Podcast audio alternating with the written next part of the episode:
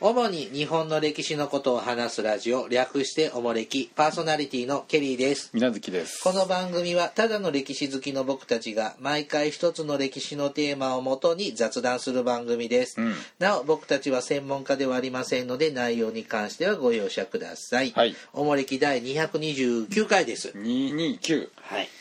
あの、まあ、ケリーさんねいろいろ家で料理とかあするんですけど、はい今ちょっと頑張って研究してるのがほナン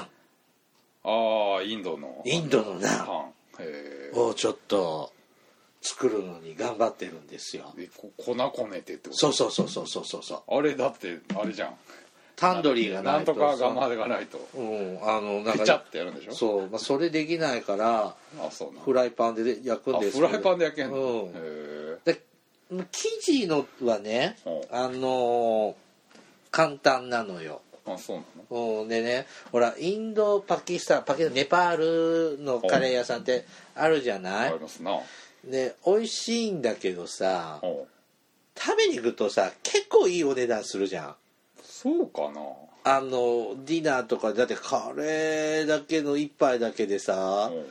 ほ800円とかさ900円とかしてなんとかサラダとかつけたら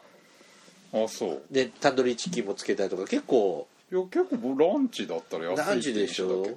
うんでそれが普通のナンじゃなくチーズナンにしようと思うとまた高くつくじゃんだったはいら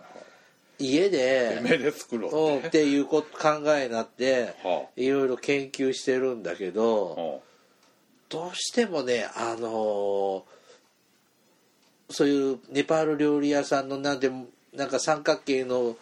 バカでっかいのがうん高温で焼かれてモコモコモコってなってるじゃないそうそうそあれができないんだわうそれはそれはあの釜じゃなくたんでしょできないのかねあーだからかかかじるとそれっぽいあーパンの味がするんだけはいはいはいはいどやっぱあの熱だからこう綿棒でこう薄くしてやってみたりとかいろいろするんだけどあーあれはやっぱあの釜あってのもんじゃないかでもチーズナン食べたことあるいやー僕は食べたことないあないのプレーンのしか食べないんだけどチーズナンうまいそうよなのびハイカロリーだけどうまいよあーそうでもカレーになんか何もない方が美味しそうじゃないいやまたうまいんだわえあのああいうとこ行くとさあの、インドパキスタン料理の、んあいやパキスタンじゃネパールのうんカレー屋さんなんかどどのタイプのカレー食べるどのタイプなんかいろいろあるじゃんなんか僕らカレーって一つって言ってるけどうあちらの方はほら全部違う料理なんでしょああなどど具が違うってこと具とかさ色とかあさあまあ大体チキンがね一番オーソドックスな感じのシャブっとした感じだよね僕ねいつもあのほうれん草のカレーがあ好き緑色のやつ、うんああれ家でどうやって作るんだろうあれフードペーストにしなきゃダメだよねダメなのかな、うんやっぱりそうだよなあれね家で作りたいんだけどこの間無印良品で買ったんだよねそのカレーを、ああグリーンのうやつんはいはいなんはかい塩辛くて終わったんだよなんか違う店によって結構違うよねいろいろ違ういろんな種類のお店があるしねだから多分私たち言うとこうなんか肉じゃがとじゃがいもの煮っころがしが違う料理になるように向こうの方は私たちはカレーって見えるのが違う料理なんでしょうなあれまあカレーライスはカレーじゃないんでしょうなカレーから言えおばカレーライスという日本料理なんでしょうなでもとだから家で作るとやっぱいろんなスパイスいるよねだからあれだってそうでしょうだからまずそのいつも面倒くさい時簡単にカレー作る時うんひき肉のカレー作るんですよキーマカレ風のやつを、うんでその市販のカレールー入れはいはいてはいってして作るんですけど、なんかこうあの結構あの市販のカレールーって油とかうん小麦粉結構入ってるじゃん、ーうんでちょっとそんなのいらないからと思ってついにカレー粉まで買ったんですよあの SB とかのそうそうそう赤いカンカンカンカンのやつただのカレー味の粉、はいはいはいはいうん塩もなんもないの、はいはいでそれのカレー粉だけかけて作り上げたら塩気がなさすぎてああそ らそやそら味はつけなあかんやダメだってこうちゃんと塩とか胡椒とかまた入れてあー調整してっていろいろ頑張っていますう、うんん、なんか家庭で上手に作れる情報をくださいインド人に聞きだってあれもさ何もさああやっぱあのインド地方のさ、うん北の方とか南の方とかさあのスリランカとかあさあでもまたちょっとずつ違うんでしょぺちゃんこのやつとかもあるやつとかね、うんカレー味もさいろいろありますねなんかやっぱ北と南じゃ違うって宮脇先生言ってたようん、うんそうでしょねうだからね近所の店はコックさんがね結構入れ替わりがあるね何軒かやったはってでコックさんが変わるとなんか味が変わるんよで前の人美味しかったのに今回の人なんかちょっと味ちゃうなみたいな人がやってあのインド系じゃないけど中華料理屋さんで馴染みのとこあるんですけど、うんそこもシェフが変わるシェフを中国から連れてくんのよ、うんでそだからその人が辞めていなくと違う人が来るでしょそうそう変わるの餃子の味も変わるので、うんやっぱそれ大きいね大きいようんもうちょっとなもうちょっとリーズナブルだといいなちょっとまたあケーそキうあんまりそう高いって印象ないけどな本結構気軽な昼飯って感じでよく行くけどねあそうですか、ん多分んなんか僕なんか2000円ぐらいな感じがするそれなんかディナーのなんかゴテゴテうん、だって昼間行かないもん夜だからそのタンドリーチキンとかもつけるか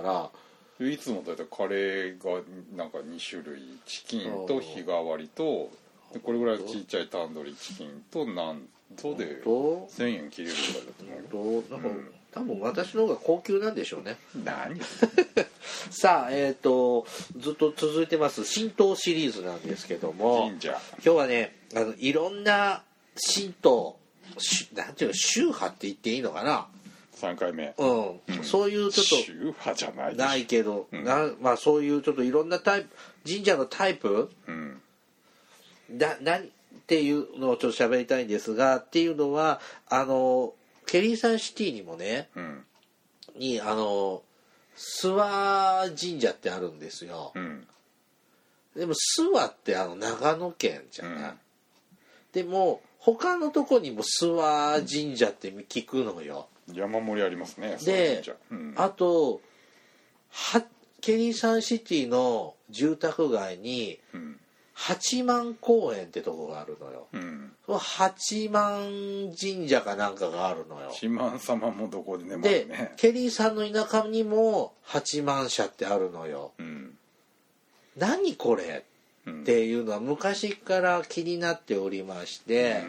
んなんであちこちに同じような名前の神社があるんだろうかとうんいうのをちょっと考えてたらこのちょっとこの、えー、とずっと元ネタににさせてもらっています。うんえー、と日本人なのに知らない神社と神道の謎、うんえー、と茂木貞純さん監修に実業の日本社館のちょっと本からを読んでてあそういうことなのねってちょっと分かったので、うんまずちょっとそこを喋らせてください、えー、とまずですね神社の数なんですが全国に8万社以上あるそうです現代現在、うんはいでちっちゃな祠とか個人のお社うんも入れると10万以上あると言われていますうんうじゃうじゃありますねコンビニなんかより全然多いですねああそうやねはいうんでえっ、とこの多くの神社が同じ神様をこう祀っている理由っていうのは日本の神様は無数に分類することができるんですうんそれぞれ機能も同じ霊力機能も同じ霊力を分け与えられることができるんですうんだから分けてもらうのね分身なんだねまずぶ分身すごく都合がいいうん神様だからあっちの寺でもこ同じあっちもこっちも同じ神様うん祀ってるってことになるんですね。でえっ、とこれを分子とか感情感情うんっていうそうです。神の御霊を分けてもらい新たに神社を創建することです。うんでこれで一番分子されまくってるのがうん八幡信仰。あああ八幡様はまあどこでもあるよね八幡宮八幡神社うんこれが、えー、と全国にですねおよそ7800社おお一市町村に数個あるって感じーそうだね八幡信仰って何八幡さんって誰王神天皇となんとか神宮皇后でしょ宇佐八幡宮のこれあのこれ八幡信仰の総本山は大分県の宇佐八幡宮うんですうんでこれ八幡山っていうのは今言ってもらったよね王神天皇と神宮皇うん后これ二人のことを八幡山っていうの、まあそうですね、なんで王神とか神宮って言わないんだろうねうん、ああなんでしょうね でこの八幡神まあ宇佐八幡宮って昔これあの、うん和家の清丸の宇佐八幡宮よねうんでこの八幡信仰はですねあの鎌倉時代に、うん鎌倉時代の頃に源氏がうんあの鶴岡八幡宮鶴岡鶴岡八幡宮うんのこう分子をしたことからこう八幡信仰って全国に浸透していくそうですそもそもだ宇佐八幡宮を都に勘定したのが岩清水八幡宮じゃないですかでその岩清水八幡宮から要するに源氏が鎌倉に幕府開いた時に鎌倉に勘定したのが鶴岡八幡宮おーあの大井町のあったそうそうそうそうおーそういうことだから武家武家に好まれるのねまあ遠い源氏でしょうねおー源氏の神様ですよね源氏の株守り神おーなんでなんで大分県なんだろうねおこれ何あの神宮皇后とかあれあの朝鮮にああそ行っのた関時関なん関係かかしらあったよねおなんーだ子供産んだりだろおうーなそうそうそうそうそうそうすごいねこの7800もあるってううんううちの田舎にあるのはちっちゃいまあもまのあで大すけど、小を取り混ぜてねあだからほらここの間殺人事件あったのも八幡宮さんだよね富岡八幡お宮ー富岡八幡宮かあれも有名なの大きな神社ですねいいな、うんあらそんなとこ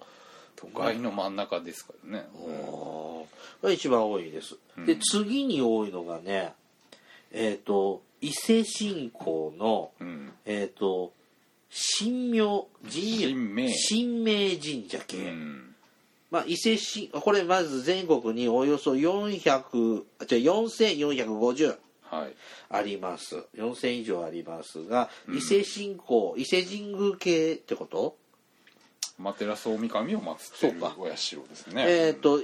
まあ、総本山が伊勢神宮だそうです、うんえー、天照大神を祀っているわけですね、これ前やった、あのー伊勢伊勢神道渡来さんの影響があるのかしら、うーんどうな鎌んでしょうね鎌倉以降にこの伊勢信仰って広がったって、伊勢神宮はまあもうだから日本のね総鎮守だからまあどこでもありっていう感じなんじゃないのケリーさんは出身が三重だから至る所伊勢神宮系ってなんかイメージできるんだけど他の地域の方はこのまあそれこそね江戸時代なんかにはおかげ参りだってブームもあるわけであーじゃあ地元にもとかそれはまあ一番感情しやすい神様なんじゃない神明神社とかなんとか神明神神明社社なんってていうねのまがあいくつかありますねもう近所でも逆にあんまり馴染みがあない本当にうんうんけどあるこれがまあ4400次に多いのがね天神信仰うん天満宮天神社うんこれ菅原の道真を祀っている神社で、天神さんねえっ、とおよそ3950うんですねこれすあれよね菅原学問の神様うんですわなこれ北の天満宮が総本山でいいのそうですね京都のうんあの白梅町そうそうそのうとこ行ったことあるある昔若い時行ったこと今も若いけど若い今今も若いけどああ行ったことありまあすねそうですかはいはいえっ、とね天神信仰はね近世にうん寺小屋の普及から盛んになってきたそうですなるほどなるほどうんだから、まあ、学問の神様そうだ系よですからねうん北の天満宮が本山本太宰府天満宮じゃないの当太宰府はだって後でし後なのょ、うん、ああそこで死んだところで死んでその前にだからそのその悪い神あの怨霊になっうて京都で誰あー疫病だなんたらやったんうでんそれを沈めるために北の天満宮っていうのは作られたんでしあょあじゃあやっぱ京都がスタートなのその後にそうそうあの彼がゆかりの場所に多分神社ができていってじゃああれもそうなのあの東梁生東梁生天神ここはどこの細道だ天神様の細道だっていうのははあこのこと言ってんのこのことってどういうこえ天神さんっとていいやうもちろん天神さんはそうでしょうね、うんあそうなんだ何なのかなんて今今分かったああ京都のねちょっと北の方の園部っていう町には生き見天満宮って言って生生生に、うんあの身体測定のシーンであは生き見天満宮っていうのがあって、うんでそこはもともと菅原道真が生きてた頃から、うん道真の家臣だった人がうんお祭りしてたっていう神社で、生きてる時からそうそう勝だ手かにら北の天満宮よりうちが本当だって言った話元祖と本家みたいなもんですだねからい死んでから怨霊を祀ったのが北の天満宮なんで生きてる生前あかーら左遷された自分のご主人のことを慕ってお祭りしたのが生きてる身生き見天満宮っていうのがあって、えー生きてる時に神様にされちゃっていいのそう自分の主人ですから特別な主人です、はあはい天神さんですね、次に多いのがね稲荷大社稲荷神社という稲荷稲さんね荷信仰ですねはい、えーこれ全国にねおよそ2900ぐらいありますはいあちこちにありますねお稲荷さんって、まあねやっぱり商売農業の神様ですから、うんえーこれ誰羽化の御霊の神うん誰お稲荷さんでしょ狐なの狐はお使いでしょおう眷属だからこの神様のお使いでしょ、おこのうううかうかさんうん、っていう人を祀っていますこれ総本山はもちろん伏見稲伏見で荷しょうん伏見稲荷大社京都のね、えっと平安以降に朝廷と民間の尊敬を受けたそうです、うん崇拝を受けたそうです、うんうん結構古いんだね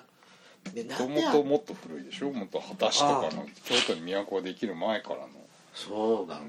なんであのさ稲荷神社ってさ、あの鳥居あんなにいっぱい並べるのそれはみんなが納めるからでしょだから他の神社とかってさ石柱とかさ、灯籠とかは見るけどさまあそこはまあ鳥居を納めるんでしょ鳥居なのは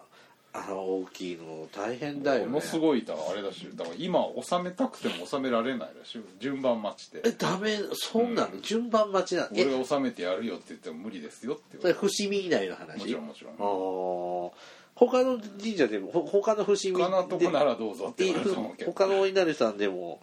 僕あああそこあれ三大稲荷神社とかって言うじゃんねああ伏見と豊川稲荷豊川とあともう一個何だったっけ何なんか知らないえー、っとねいくつか、まあ、これもなんかいくつかあるんだよねあいろんな言い分があるんですよね、まあ、元祖大あ本そ家こじゃなかったっけあのなんだっけ岐阜のなんとかあおちょぼ稲荷そうそうそうそああおちょぼさんう、うんあそうおちょぼ稲荷お参りしたことあるあるあるあるあの岐阜のなんていうのあそこはなんか中洲のとこだよねあの基う礎がーん養老より大垣の方のような養老より全然こっちでしょあの中洲海津あのね「おちよぼ」って書いてそう「そうおちょぼ」って言うんですけどうん「ちよぼ」って書いてであれ月末みそかの日かなほにお参りのなんかうあ月命日じゃなないごめんあの縁日がある縁日があっはいてはいはい夜通しなんですよあーなんか言ってたで行っったので連れてもらって行っなんか不思議な空間だよねあそこ、うん独特のすごいにぎわってるで、うんお参りする時うんあのお揚げさん買うお揚げあののねでそれをねあのろうそくと一緒にねなんか社にね入れます入れるのね、でその参道はもうお祭りでうん串カツとかを食べる串カツやなの、うん、串カツとかを食べる串カツとビールああみんな食べてますねでだって毎月お祭りですごいんだけど、ガキンチョと中高生のガキンチョとかも常時て遊びに来てるからう、んすごいなんか荒れてるわい雑な感じうんまあそうやね普通の日でもちょっとそんなとこあるけどうん行きましたねああねやっぱ商売系の神様なんで、まあまあこれも商売だっ農て業ビルの上とかにも稲荷神社あるもんねそうそうそう普通会社とかにもねそれこそ家にお祭ってるとこあるよねお祭りね家やでお商売してればありますもんねはい続いて多いのがねすあ熊野大社うん三熊野神社、うん熊野信仰っていうものです、うんえー全国にねおよそ2700ほどあります、うんえっ、と誰を祀っているかというとスサノオノミコトとかイザナギノミコトなどを祀っています、えっ、と熊野、えっと総本山は和歌山の熊野三山そうやね熊野本宮と早玉とまあ那智那智大社3つが総本山本山、で、えっと平安時代白河上皇の熊野みゆきがきっかけにうんでちょっと人気が高まったうんタイプですね、熊野詣でね大変そうだねですよ、よくあの時代 にあんな僻地までまあね,、ご苦労様だと思いますが僕熊野本宮の雰囲気は好き、本宮大社なうんうんでもあれ明今のって明治以降の川の建中物州でにあったんだよねあもともと跡地は残ってますけどね、うんあの熊野本宮のとこで神武天皇と八田ガラスが出会うポインイントって聞きまましたが攻めにう行くん、時ね上陸したとこねうん紀伊半大島に変なとこですよ はい続いて諏訪神社諏訪諏訪大社諏訪神社うんですね、えー、とこの諏訪信仰は全国に、えー、と2600ほどありますうんえっと、これはね、祀ってあるのは、南方、え、竹南方の警備な神。方の神うんね、えっと、誰南方って。諏訪神社の神 様でしあそうですか。はい。まあ、神話に登場してくる神様ですよね。、ょうんそらまあそううんでしょく国譲り神話とかそんな頃じゃなかったかな。あそうなのはい。えっ、と、古代は、この南方さん、南方の神さんは、えっ、と、狩猟の神様。うんそこから次第に農耕の神にもなにもなって、うんえー、と中世には武人としても扱あの言われるようになるあーってことですね。あのほらす、えー、と本山は長野の諏訪大社です諏ね訪。大社ですねあのなんちゅうのあの御御は御御柱祭りっていうの御柱でしょ御柱祭りか、あのー木の上に乗って山滑り落ちるやつあれ怖そうだ よね私選ばれたら辞退しますよみんなだって喜んでやってるでしょ毎年新任とか出てる出る出る、うんあれでも毎年じゃないでしょ数年に1回しかない数年に1回かなあだってあそこで切った木を伊勢神宮に持ってくるんですよね違うでしあょ違うのあれはあの神社の前に社に建てるんだよえすあっこから持っ神て社くのるややつつあの伊勢のやつあの基礎とかからでしょあの一般にななんとかでしょ基礎もそうだよねあ諏訪のやつ違うんだ違う私諏訪だ違とう思ってあれたは御柱ってあの神社あの前に立ってる立ってる立あ柱そうですか、うん立ってるねなんかぶきらもにねそうそうそうそうはい、はい、さあ続いて八坂神社八坂はい祇園信仰と言われてますが、うんえー八坂神社は全国に2300ありますうん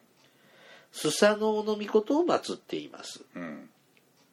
えっと平安中期以降に広がった信仰だそうですうん八坂神社ってあの京都の祇園社ですねあそこ八坂神社でしょうん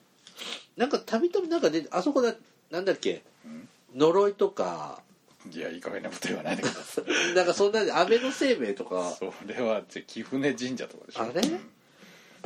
なんかほら怖い話なかった八坂神社っていやーお化け出たりとか聞ないえな違うでしょー違うのまあでもたくさん観光客いるとこよね八坂神社ねう、うん、京都ね行ったんでしょ行きました石よ段のとこ、うんえでも他に八坂神社ってこんなさ2300も全国にあるのうん、八坂さんってほら地名で結構八坂って多いでしょ八坂町とか祇園と福岡の博多に祇園って町あるでしょあるんですか地下鉄の駅で祇園ってあるじゃんそうなんええ行ったこと ないあ本当にうん祇園ってないかな名古屋にもなかった祇園町ってなかったっけ名古屋に知らないです違ったかな祇園とか八坂っていう地名結構多いでしょまあ祇園がね、うんでもほらチンとシャンのイメージしかないもん祇園なんでだよなんか舞妓版がとかさ それあはあとはああくまでその門前町のイメージでとしであと祇園僧者の鐘の、ょ、うんあそれはインドの話でしょ なんで祇園とやさいやいや祇園って言葉は何なの祇園社っていうねもともと八坂神社をな祇園社っていう中世祇園もだから仏教からまさに仏祇教の園ことで商す社よねだからそれも神仏集合のあれだと思うけど近世までではずっと祇園社って呼んでてあじゃあ明治以降に八坂神社って名前に多分そうでしょうねなったんだ、で結構全国にこう荘園とか持ってたからそういうところに今でも祇園とか八坂っていう地名が残っててそこには大体そのまさに分子がはいあるっていうなるほどさあ次はね白山姫神社白山姫白山姫神社うん白山神社白山神社、白山神社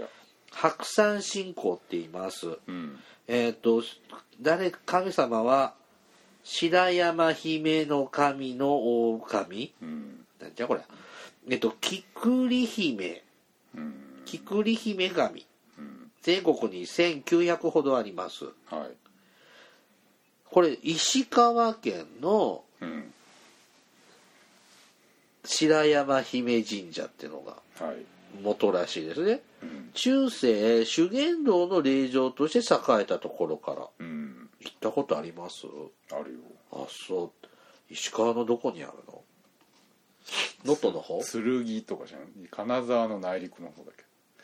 ど北陸鉄道って電車走ってるでしょはいはい、あれでずっと剣っていう鶴が来るって書いて剣っていう町があってへーそのもうちょっと行ったとこ有名なのろいや大きなだ大きいんでしょうねやこんなめっちゃでっかい神社やで、うん1900も全国でこれ知らないな、でも白山町って三重県にあったよ関係ないよねああでもそれそれあるんじゃいあるのかなし白山も確か上ね地名として、うんなるほどね日吉神社日枝神社冷え日枝神社、うんえー、とこれ日吉信仰というそうで、うんこのタイプは全国に1700ほどあります、うん神様は大山義神大山積みの神でしょ、大山積みの神、うん、誰大山積み誰えー、と滋賀県の日吉大社うん延暦寺の神仏集合の神社として栄えましたうん昔行ったとこ行ったねうん向こう山の向こうのうんケーブルじゃなくてそうそうそう下ってきたと坂こ本ににある、うんうんうんうんああそこがこれは本日枝体神社が一応まあ全国の日吉神社の総本社ですねおー何の神様なの何の山の神様なの山の神なんだお猿さんとかじゃないのひあの なんか日吉って聞くとさああ秀吉を思い出しちゃうああまさにお猿さんでしのょだからよ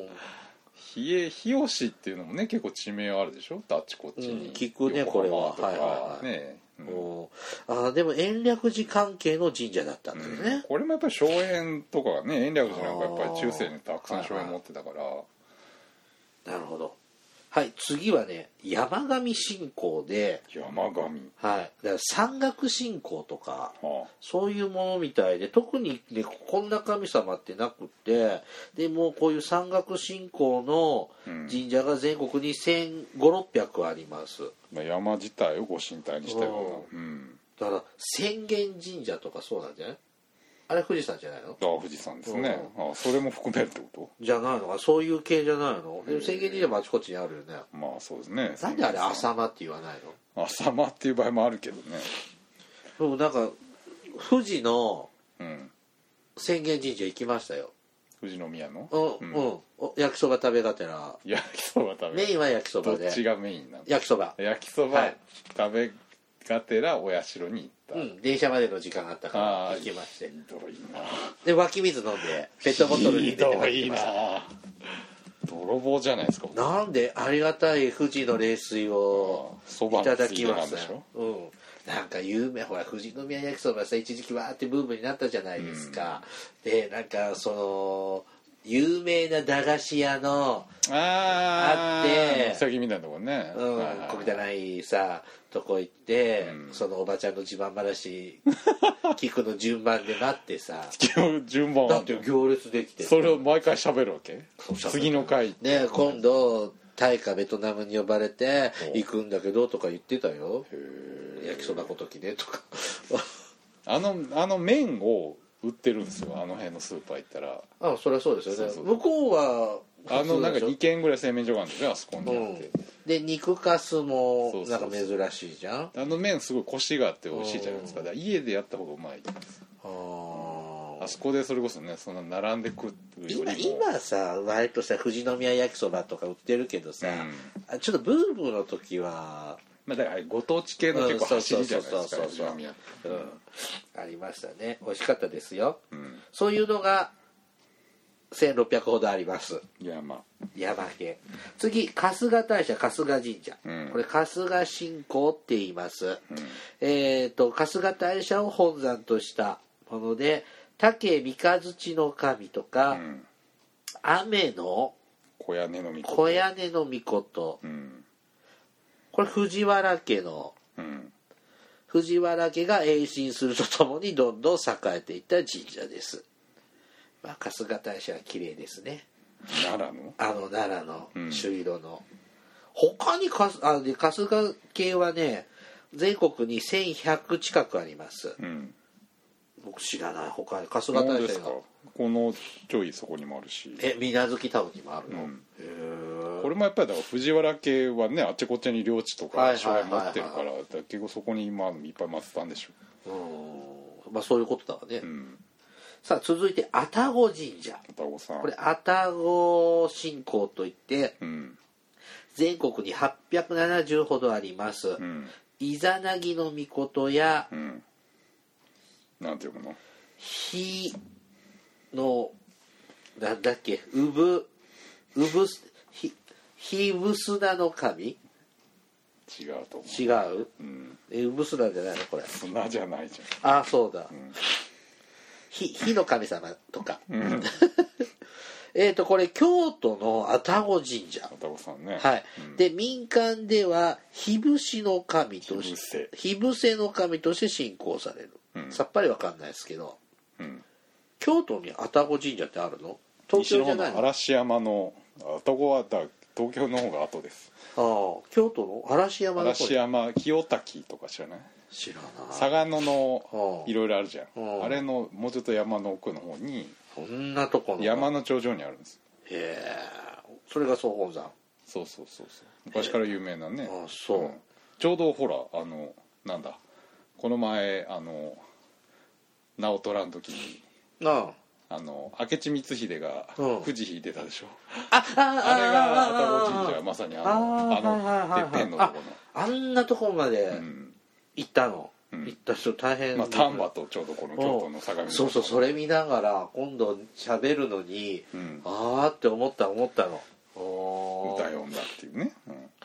あたごもあちこち確かになんか地名でい聞やくねまあまあそう東京もそうだし、ううんんはい、さあ次はね三島神社うんえっ、と大山積み、大山積神社うんこれ三島大山積信仰というそうで、うん大山積の神琴城主の神なんかを祀っている神社で、えー、と全国に700あります、はい、えー、と静岡県の三島大社うんですね、えー、と源頼朝が戦勝を祈願したところからこ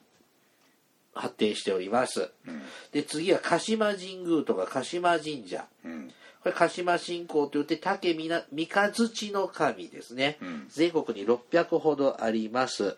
えー関東武士が先盛りとして九州へ旅立つ前にここで祈って出発したそうですで春の初めに祝福を与える神として、えー、と民間で信仰されたところからうんですね鹿島神宮立派な神社でしたね大きいですねうんはいさあ最後ですコンピラ宮うんえー、とコンピラ信仰ってあ琴平宮ですね、うんはいでコンピラ信仰って言って、うんえー、と全国に600あってコンピラ大権現うんを祀っておりますうんこれ字が間違ってるね僕ね間違ってるね、はいうんえー、自分とで言わんでいいのに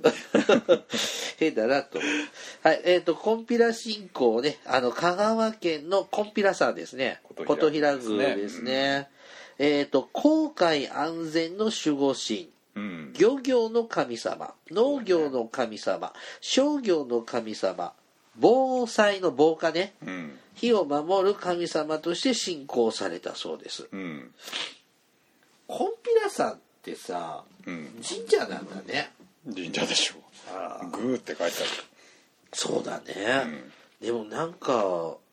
こ名前は可愛らしいじゃん、うんコンピラって行ったことある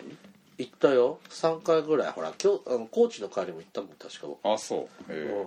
一人で登った確かああ上まで登っ奥まで行った奥の院まで行ったあた本当に9万好きなのよ ああ9万一番下に言ってうるじゃんへんそう絶対あっち讃岐行ったら9万は絶対買って帰るんですよ、え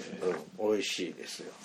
まあ他にもいろいろあるんでしょうけどちょっと大手を紹介してこれってさじゃあケリーさん家にここんな神様を置きたいんだけどっつって分類してもらうってどうやってするのかな、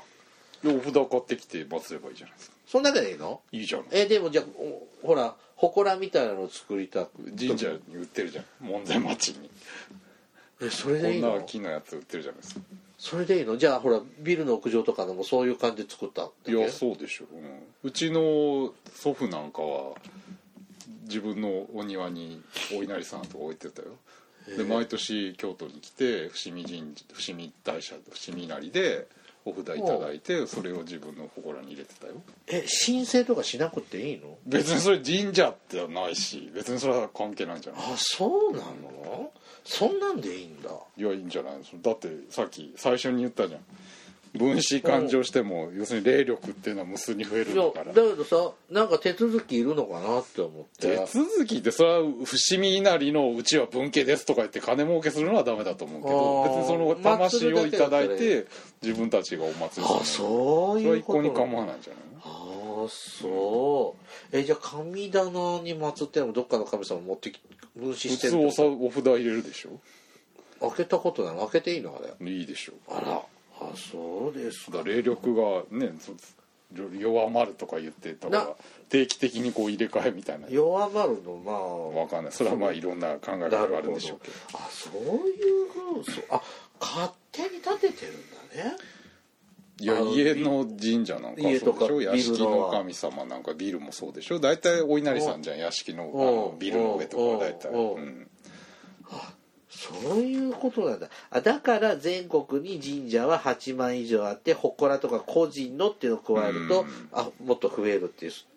だからもう数えきれないんだでも精神性の問題でしょこんなのだからまあねだ地元の例えば伏お稲荷さんの神主さん呼んでここに魂入れてくれって言ってそれでよしとする人もいるしあーお札をこうやって毎回もらいに行くっていう人もいるしじゃあおもれき信仰とかってこうできておもれき神社スがテッカーを、うん、こうどんどん普及させたらうんいいわけですね、うんこの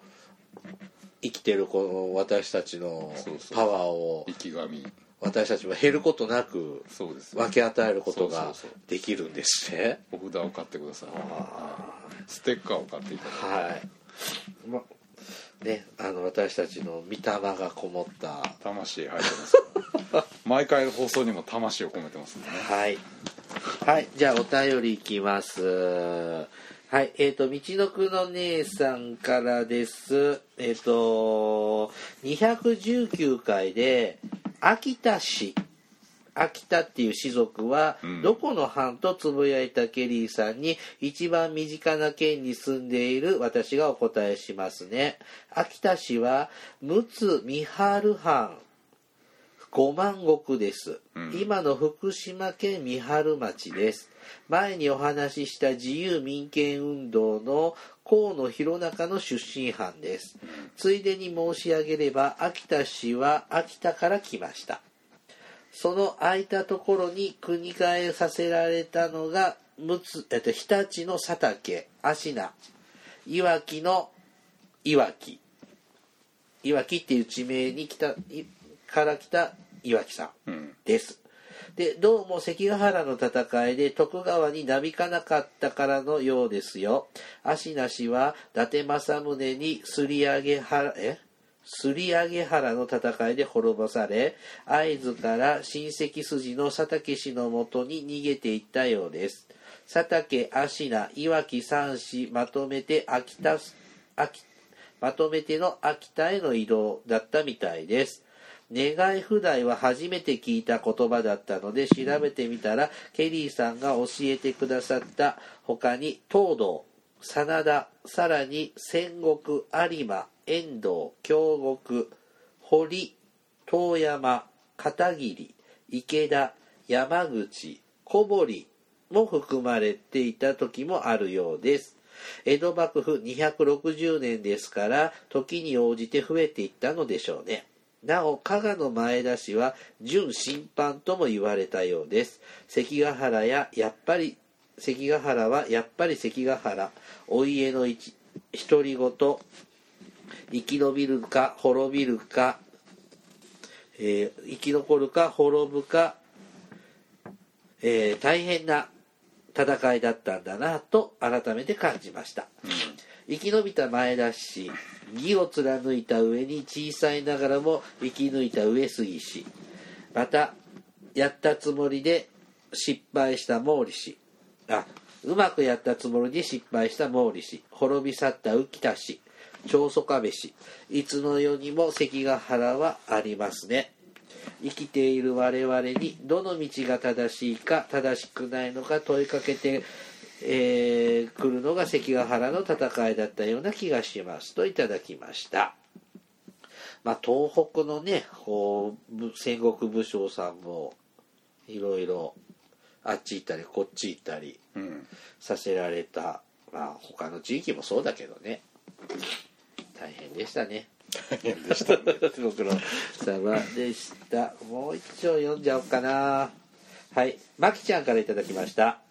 ケリーさん、みなずきさん、いつも楽しく拝聴しております。私は会社で知財関係の仕事をしていることから大河ドラマ発表後に出願された商標についてメールします、うん大河ドラマでは主人公である歴史上の人物名がタイトルになることが多いですが商標登録されるには歴史上の人物名の著名性や公共的利益を損なわないかどうかが審判されあ審査され一般的に商標登録のハードルは高くなっていますえー女城主直虎は NHK エンタープライズが登録していますが直虎のみやレディース侍直虎出世奉仕直虎ちゃんなど直虎が入った商法は商品やサービスを菓子酒や広告業などに指定してさまざまな会社や自治体などが約20件登録していますナオトラで登録させたものの中には簡単に登録となっていないものがあります。えっ、と、審判の記録を見ると、ナオトラは、備前小城藩おぎお小木藩11代藩主、鍋島直虎および信濃須須坂藩、うん13代藩主堀直虎の2名が確認できるので直虎がいい直虎の名を表すものとして特定できず登録時に直虎がいい直虎を害する恐れがあるとは言えないから登録するとなっています。えごめんなさい1行飛ばしましたね。えー、と登録時に直虎がいい直虎の名を表すものとして広く一般に知られたものでないなどの理由から公の秩序または善良の風俗を害する恐れがあるとは言えないから登録するとなっています。いい直虎ではなく直虎であるとあること直虎がマイナーな名前であったことが幸いして登録となったようですうん逆に大河ドラマ発表後に出願して登録されなかった例としては平清盛坂本龍馬篤姫がありますこちらはドラマの人気に便乗しようとするもので公正な商取引の秩序を乱す恐れがあるなどとして登録されていませんなお、1900あごめんなさい2019年の大河ドラマ「伊達天」については発表後すでに6件出願され審査待ちとなっていますが歴史上の人物名ではないので登録のハードルは比較的低いと思われますといただきました。ね、登録商法ね登録商法と登録商法登録えなんだっけと商標です商標ですね、うん商標ですねなんかいろいろこういうので揉めるよねまあねもう完全に営利目的の人がいるからねうん高く転売しようっていうそうね転売屋な時代ですもんね、これじゃあ事前にその NHK とかは当然審査あの出願するわけだよねうんそれを調べれば来年何が大河が出るかっていうのが公になる前に分かるってことでもさゲームとかさうんあのーほら戦隊ものとかうん次何になるっていうのでそういうのからあーの探ってる人っているよはいはいねはいはいはいはいお得意先とかなんか配るんだよねあうのん、うん機械なんかあそりゃそうだよソねフ事ト前とかにねそのうんねだかこういうの出らますよそういうのから漏れあー漏れ聞こえてくることってあるよねネタバレううんん 世知がないね違がないなうんなんかいや知るぐらいはいいけどねその転売するために登録するっていうのは感心できないけねどえ中国とかむちゃくちゃじゃないですかすごいですよねだって日本の地名とか勝手に登録して、ねえマクちゃんさんはこんなお仕事してるんですねなんかですかねねいろんな方いらっしゃいますね便利士とかね面白いですねありがとうございましたはいはい、おもれきではリスナーの皆様からのお便りを募集していますあの時代に行ってみたいあの人に会いたいおすすめの歴史漫画歴史小説大河ドラマなど歴史ドラマや映画の思い出や感想戦争の体験談他にもいろいろとお便りテーマがあります詳細はおもれきのブログをご覧くださいおた番組へのお便りは E メールまたは Twitter のダイレクトメールでお送りくださいメールアドレスはメールアットマークおもれき .com ツイッターはひらがなでおもれきと検索してください。さらにおもれきは YouTube でも過去の回を配信しています。こちらでもおもれきをお楽しみください。ではまた、ポッドキャストでお会いしましょう。さようなら。さよなら